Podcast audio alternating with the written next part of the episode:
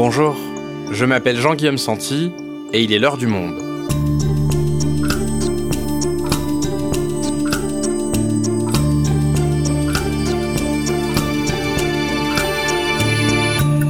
Aujourd'hui, un an après l'assaut du Capitole à Washington, que sait-on exactement sur ce qu'il s'est passé? Comment expliquer que des partisans de Donald Trump aient pu pénétrer aussi facilement dans le siège du Parlement américain? Était-ce préparé Quel a été le rôle de Donald Trump Et peut-on parler d'une tentative de coup d'État? Arnaud Leparmentier est correspondant à New York, il était présent ce jour-là à Washington. Avec lui, nous revenons sur cette journée historique du 6 janvier 2021 et les enquêtes qui ont suivi. L'assaut du Capitole le jour où la démocratie américaine a vacillé, un épisode produit par Adèle Ponticelli, réalisation Florentin Baume.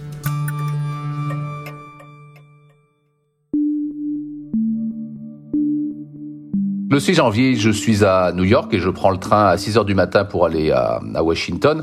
Normalement, pas moi qui aurais dû suivre cette manifestation, mais notre correspondant euh, à Washington avait un problème de visa. On était en plein Covid, il avait pu rentrer aux, États-Unis. Bon, j'arrive euh, sur les lieux, j'ai un coup de fil de Paris où on me dit "Ouh là là, Arnaud, c'est très chaud, ils sont très remontés." Alors je me dis comme d'habitude, ils exagèrent.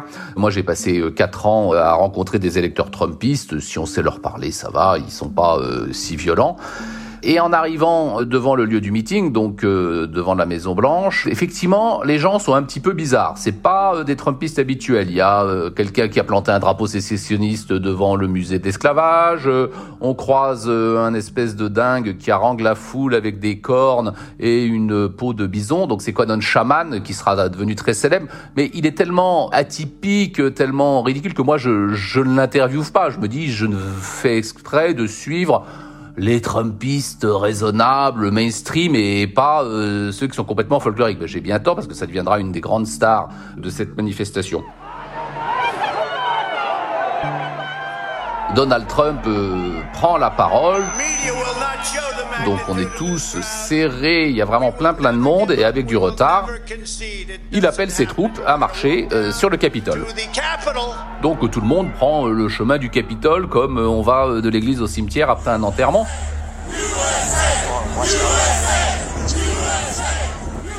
Tout le monde marche tranquillement, c'est toujours assez folklorique et on arrive au pied du Capitole, là, je rencontre deux dames de Floride qui contestent les élections, euh, qui se plaignent parce qu'elles ont reçu des gaz lacrymogènes, et elles disent pourtant euh, tout cela est tout à fait euh, pacifique. Alors on regarde, c'est pas tout à fait vrai. Il y a quand même des gens qui courent un peu partout avec des uniformes un peu bizarres. On voit des gaz lacrymogènes, mais on ne sait pas ce qui se passe parce que les réseaux téléphoniques sont saturés. On n'a aucune information. Et c'est à 14h50 que tout d'un coup sur mon téléphone, sur tous les téléphones, arrive une alerte. Il y aura un couvre-feu à 18h instauré par la maire de la ville. Donc là, on se dit, mon Dieu, il se passe quelque chose de grave. Et on, les deux dames me disent, bah, ah, il paraît qu'il y a des gens qui sont rentrés à l'intérieur du Capitole et que les députés ont été mis à l'abri. En fait, j'étais en train d'assister à une tentative de coup d'État, mais j'ai mis un petit peu de temps à m'en apercevoir.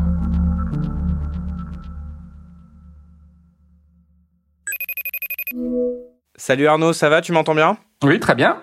Arnaud, ces événements du 6 janvier, ils sont totalement inédits dans l'histoire des États-Unis. Tu parles d'une tentative de coup d'État. on, va revenir sur ce terme-là. Mais déjà, comment est-ce qu'on en est arrivé là, en fait? Euh, il faut revenir euh, à l'élection euh, du 4 novembre 2020 où Donald Trump, dès le soir même, a contesté les élections. Le problème, c'est que c'est un contexte assez particulier. On est dans le Covid. Et donc, il y a énormément, énormément, énormément de gens qui ont voté par correspondance. Et on peut dépouiller les votes par correspondance après le jour de l'élection. Donc il y a un certain suspense. Le résultat dépouillé le soir, le mardi de l'élection, peut ne pas être le même que celui qui sera définitif un jour, deux jours, trois jours plus tard. Et c'est ce qui s'est passé. Il va y avoir un renversement, il va y avoir des votes par correspondance qui vont être favorables à Joe Biden, des votes tout à fait légaux, mais ça peut donner le prétexte à Donald Trump de dire ah mais ils ont changé les votes en cours de route. This is a fraud on the American public. We were getting ready to win this election. Frankly, we did win this election. On vient d'entendre Donald Trump, c'était le lendemain de l'élection, le mercredi, et le samedi suivant, alors que les résultats sont désormais définitifs, il refuse à nouveau de reconnaître qu'il a perdu, il refuse de, de concéder la victoire, comme c'est l'usage aux États-Unis. Exactement. Normalement, le perdant appelle le gagnant pour le féliciter. Donald Trump refuse de le faire, multiplie les recours judiciaires, les enquêtes, les demandes de recompte. Honnêtement, il n'y a rien de rien qui puisse attester d'une fraude. Moi, j'étais en Pennsylvanie, le dernier État qui a été gagné par Joe Biden le samedi, et donc qui a fait de lui le président des États-Unis. Vous voyez les urnes qui sont escortées par des policiers, elles sont dépouillées par des gens qui sont d'ailleurs salariés, sur le contrôle de démocrates et de républicains. C'est dans le palais des congrès, totalement cerné, vous n'y entrez euh, que sous escorte, il y a une euh, caméra en streaming, on, ne peut pas tricher. Rien dans ces élections n'a attesté qu'il y avait de la fraude. Mais Donald Trump va passer son temps à dire qu'il y a eu de la fraude en Géorgie, en Wisconsin, en Arizona, je crois. Et donc il va finir par persuader ses partisans que c'est la réalité. Et on en arrive à la journée du 6 janvier. Alors pourquoi elle est importante, cette journée du, du 6 janvier? Ah bah, la journée du 6 janvier, normalement, n'est pas importante du tout. C'est la certification formelle des résultats par le Sénat d'un côté et la Chambre des représentants de l'autre. Le seul problème, c'est que Donald Trump, euh, la veille, a essayé euh, d'extorquer une remise en cause des résultats de Géorgie auprès des autorités de géorgiennes, qui sont des républicains, en train de leur dire j'ai besoin de 11 600 voix, changez-moi euh, le résultat de 11 600 voix.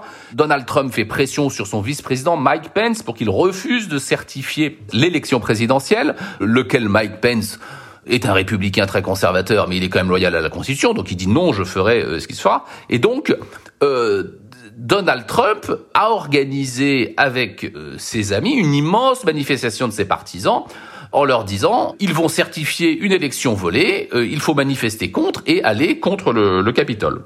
On en arrive donc aux événements du 6 janvier. Alors comment s'est passée l'intrusion dans le bâtiment? Raconte-nous euh, heure par heure quelque part tous ces événements. Alors, ce qu'il faut voir, c'est que l'intrusion du Capitole a lieu euh, un peu avant 13 heures. Les militants les plus remontés de Donald Trump, notamment les Proud Boys, ces milices extrémistes, euh, sont partis vers le Capitole avant que Trump euh, ait fini son discours et avant que Trump envoie ses troupes. Et ils arrivent du côté ouest du Capitole, c'est-à-dire côté Maison Blanche, du côté du Mall. Et là, il y a des petites barrières et ils franchissent les petites barrières euh, devant des policiers, parce qu'il y a très peu de policiers, ils n'ont pas d'armes, ils n'ont pas de boucliers, ils n'ont pas de casque. Ils sont en nombre totalement euh, dérisoire pour arriver euh, à contenir une foule qui les force à passer. Ce qu'il faut voir, c'est que le discours de cette foule, c'est des gens blancs face à des policiers le plus souvent blancs, et ça a un rôle. Ils disent nous sommes chez nous, vous êtes de notre côté, c'est notre maison, we are the people c'est différent euh, de la relation qu'il y a parfois euh, avec les mouvements euh, afro-américains où il y a un affrontement, j'allais dire, racial parfois.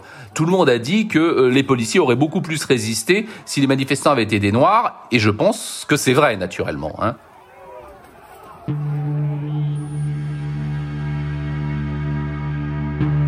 Donc là, ces blancs du Midwest, ils franchissent les portes et en plus, on a préparé euh, le bâtiment pour l'investiture euh, du président Biden quelques jours plus tard. Donc il est possible de monter par des escaliers le long du Capitole et il y a une première entrée qui se fait via cette face ouest euh, du Capitole.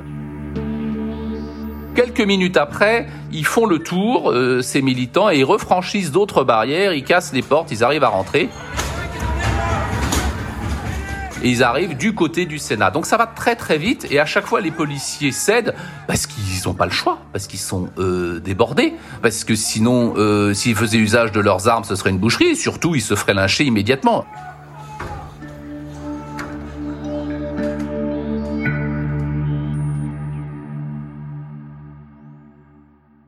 Et on se souvient, Arnaud, de ces images complètement improbables avec des militants déambulants à l'intérieur du Capitole, déguisés. Tout ça, ça se passe quand? Ah ben alors, peu après 14 heures, il y a environ 700 personnes qui sont à l'intérieur du Capitole. Donc ils sont tous là.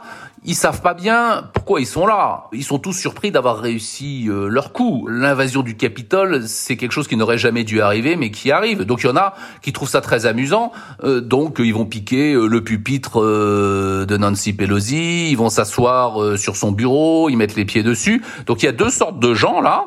Il y a les gens qui sont amusés et qui font une espèce de visite touristique en hurlant que c'est chez eux. Et puis il y a ceux qui veulent en découdre. Il y a ceux qui veulent avoir physiquement Michael Pence, euh, le vice-président, et ils veulent le lyncher parce que c'est un traître. Il y en a qui veulent euh, attaquer Nancy Pelosi, la présidente démocrate de la Chambre des représentants. Il y a ceux qui veulent s'en prendre à euh, Alexandra Ocasio-Cortez, la représentante de la gauche radicale du Parti démocrate, qui elle dit avoir craint pour sa vie.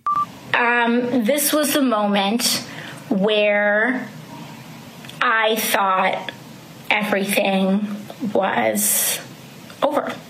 Si elle était tombée sur ces gens-là, euh, il lui aurait euh, fait passer un sale quart d'heure, voire pire. Donc, les représentants sont en vrai danger. On voit dans les images euh, un policier qui court et qui ramène Mitt Romney, Mitt Romney, sénateur républicain anti-Trump, donc détesté par les manifestants, et ils s'en vont en courant pour s'échapper. Donc il y a quand même une foule déchaînée dont on ne sait pas euh, ce qu'elle aurait fait, ou plutôt il est clair qu'on n'aurait pas évité la catastrophe s'ils étaient tombés sur les élus qu'ils détestent.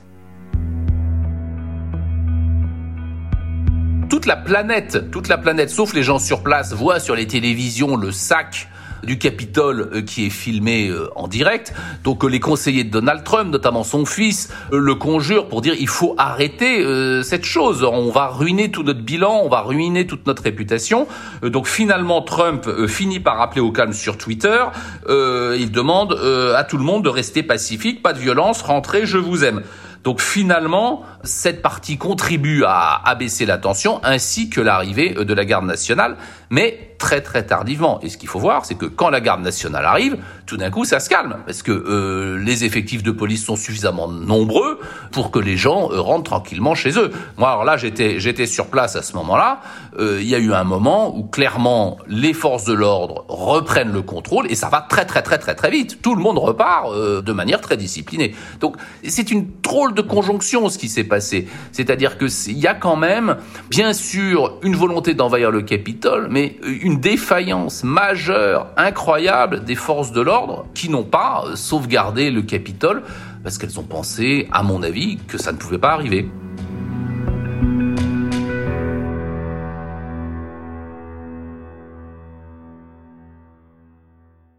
Alors sur ces événements, il y a eu plusieurs euh, enquêtes journalistiques qui ont suivi. Une enquête vidéo euh, de nos collègues au service vidéo du Monde, également du, euh, du New York Times quelques temps après, qui ont montré que cette attaque n'était pas si spontanée qu'elle avait pu paraître, et notamment de la part des groupes dont tu nous parlais, les Proud Boys, les Keepers. Est-ce que tu peux nous dire si cet assaut a été préparé? Est-ce qu'il y a eu préméditation? Par qui? De façon évidente, on voit que les Proud Boys, on voit qu'ils se sont concertés avant. On voit qu'ils avaient fait de la journée du 6 janvier un objectif très précis. On voit euh, qu'ils voulaient envahir le Capitole. Il n'y a pas de doute là-dessus. Ensuite, on sait que Donald Trump, avec certains de ses conseillers, avait fait aussi de cette journée euh, une journée décisive, une journée où il voulait renverser le résultat des élections. On sait que, bizarrement, dans un débat euh, télévisé avec Joe Biden, Donald Trump euh, a dit euh, à ses Proud Boys de se tenir en retrait, mais de se tenir prêt. Donc, il y a tout un faisceau de conjectures, d'événements qui montrent que les gens s'étaient préparés.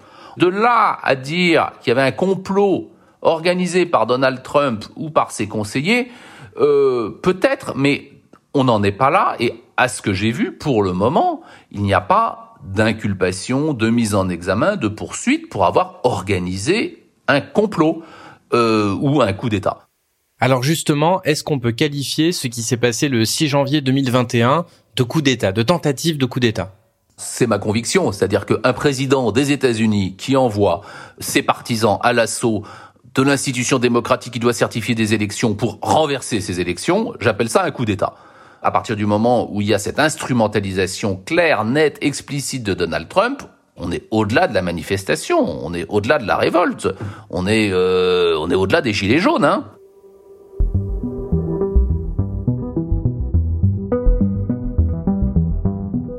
Arnaud, après tous ces événements, il y a eu des enquêtes qui ont été diligentées, la justice qui a été saisie. Où est-ce qu'on en est aujourd'hui Des procédures judiciaires qui ont suivi? Ben écoutez, euh, il y a eu euh, quelques 720 personnes arrêtées. Euh, il y a eu des premiers jugements. La peine la plus lourde, elle a été prononcée en décembre dernier contre euh, Robert Palmer, c'est un monsieur de Floride qui passera 5 ans en prison pour avoir lancé un extincteur contre les policiers. Donc les gens qui ont fait des violences contre les policiers, ils vont prendre très cher, parce que ça, euh, les Américains, ils aiment pas du tout. Quanon Shaman, qui a plaidé coupable assez rapidement, euh, a pris 3 ans de prison, mais il veut revenir dessus. Et puis les autres sont en négociation pour le moment. Il y a beaucoup de plaidés coupables, mais les gens n'ont pas encore leur peine. C'est le cas notamment d'un député local de Virginie, qui est en négociation avec le parquet pour savoir sa peine. c'est le cas de celui qui avait emprunté le pupitre de Nancy Pelosi. Mais ce qu'il faut savoir, c'est que le type qui a emprunté le pupitre de Nancy Pelosi, d'abord, il n'a pas commis de vol puisqu'il a simplement dépassé le pupitre et il est juste poursuivi pour pénétration illégale d'un building fédéral. Donc c'est une somme de condamnations qui vont être symboliques, qui vont être un peu fortes, mais ces gens-là, ils sont condamnés à des peines certes de prison, mais qui sont euh, relativement modérées.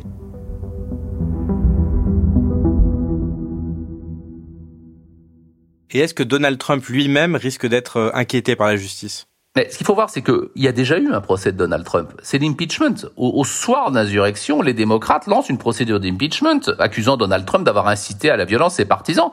Le, but du procès, euh, c'était en fait euh, de rendre à terme Donald Trump inéligible pour l'empêcher de revenir. Donc ce vote obtient la majorité nécessaire à la Chambre des représentants, mais sa destitution pour avoir lieu devait être validé par le Sénat à la majorité des deux tiers et il n'y a pas eu 17 républicains qui ont accepté de voter cette destitution. Donc en fait, il y a eu un procès qui a échoué. Mais il y a quand même eu une commission d'enquête ensuite. Alors, le Congrès a voulu demander une commission d'enquête indépendante. Elle a été bloquée par les élus républicains qui n'en ont pas voulu et ils ont fait une commission parlementaire en ce moment qui travaille dessus avec euh, des démocrates et quelques républicains euh, qui a bien du mal à avancer euh, mais je ne vois pas comment ils vont pouvoir attaquer Donald Trump notamment en raison de, ses privilèges présidentiels.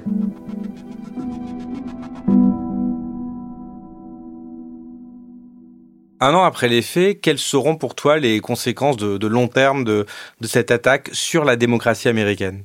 Ah bah, la première euh, remarque, c'est d'abord que la démocratie américaine est très faible. Même aux États-Unis, vous pouvez avoir, alors appelons-le comme on veut, hein, euh, coup d'État, sédition, putsch, quelque chose de très très grave. Deuxièmement, euh, un an après, les deux camps restent complètement divisés. Il y a encore la grande majorité, 60% au moins, des électeurs républicains qui considèrent que l'élection a été volée. Donc ça, c'est un très très gros problème. Et lors de cette élection, Donald Trump a essayé de faire en sorte que différents acteurs de la démocratie américaine remettent en cause le résultat pourtant évident de l'élection, euh, gouverneur, sénateur, même le vice-président Mike Pence. Est-ce que lors de la prochaine élection, un tel scénario pourrait à nouveau se réaliser?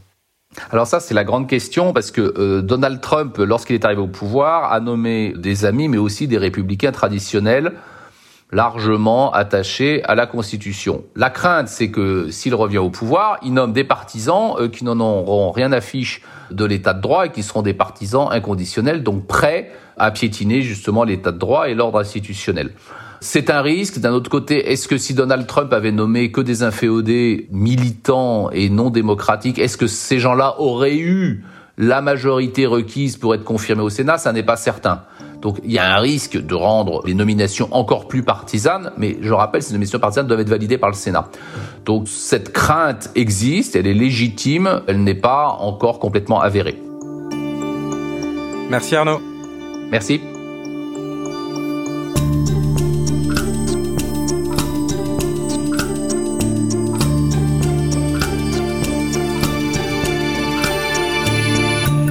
Si vous souhaitez en savoir plus sur l'assaut du Capitole, vous pouvez aller consulter tous les articles de nos correspondants dans la rubrique États-Unis en vous abonnant sur notre site lemonde.fr. C'est la fin de l'heure du monde, le podcast quotidien d'actualité proposé par le journal Le Monde et Spotify. Pour ne rater aucun épisode, vous pouvez vous abonner gratuitement au podcast sur Spotify ou nous retrouver chaque jour sur le site et l'application lemonde.fr. Si vous avez des remarques, suggestions, critiques, n'hésitez pas à nous envoyer un email à l'heure du monde, @lemonde.fr. L'heure du monde est publiée tous les matins, du lundi au vendredi. On se retrouve donc très vite. À bientôt.